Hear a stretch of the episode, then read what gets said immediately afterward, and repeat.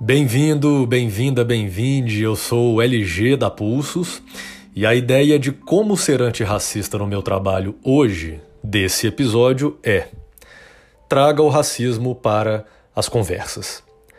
Se você me perguntasse qual o maior problema do Brasil, eu com certeza te responderia racismo. Porque racismo está em tudo. Eu posso olhar para as roupas que eu estou vestindo e ver racismo nisso. No preço da carne tem racismo, na estreia da próxima novela, racismo.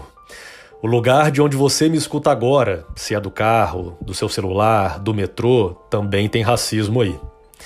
Racismo no nosso país não é só um comportamento individual. É o sistema que definiu todos os nossos comportamentos como indivíduos, instituições e sociedade.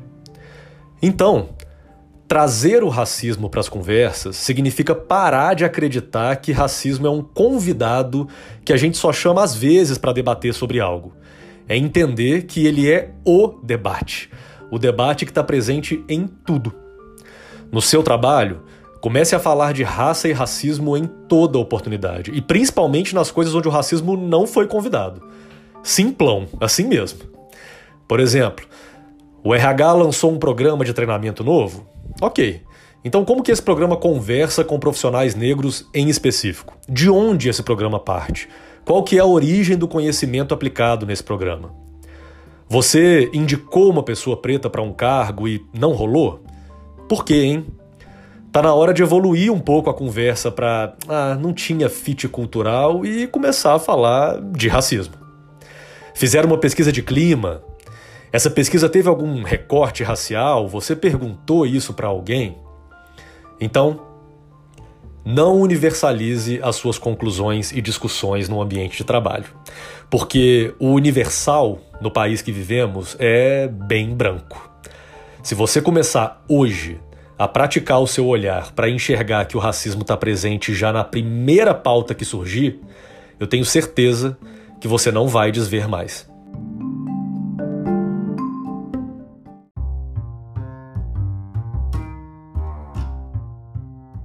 Curtiu essa ideia?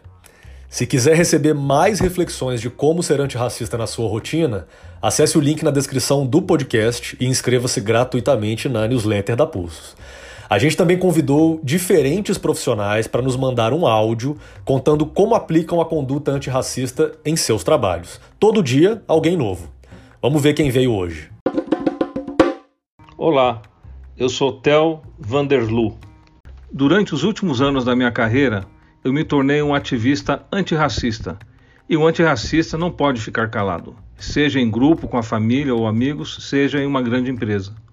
Sabemos que o protagonismo da causa racial é da comunidade negra brasileira. Mas ficou claro para mim que eu, como homem branco e privilegiado que sou, também tenho um papel a cumprir nessa jornada.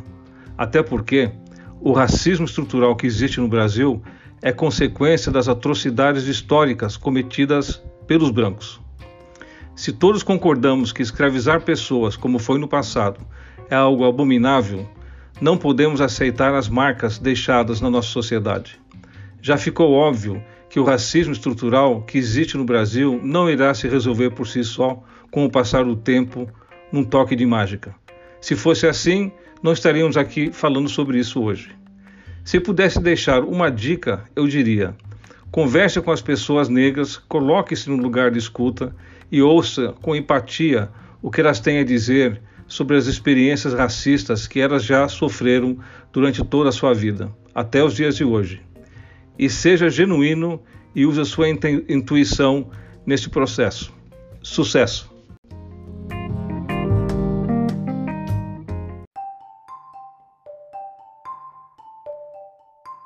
E você? Como vai ser antirracista no seu trabalho hoje? Pense nisso e até amanhã.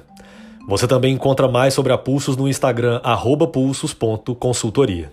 Um abraço.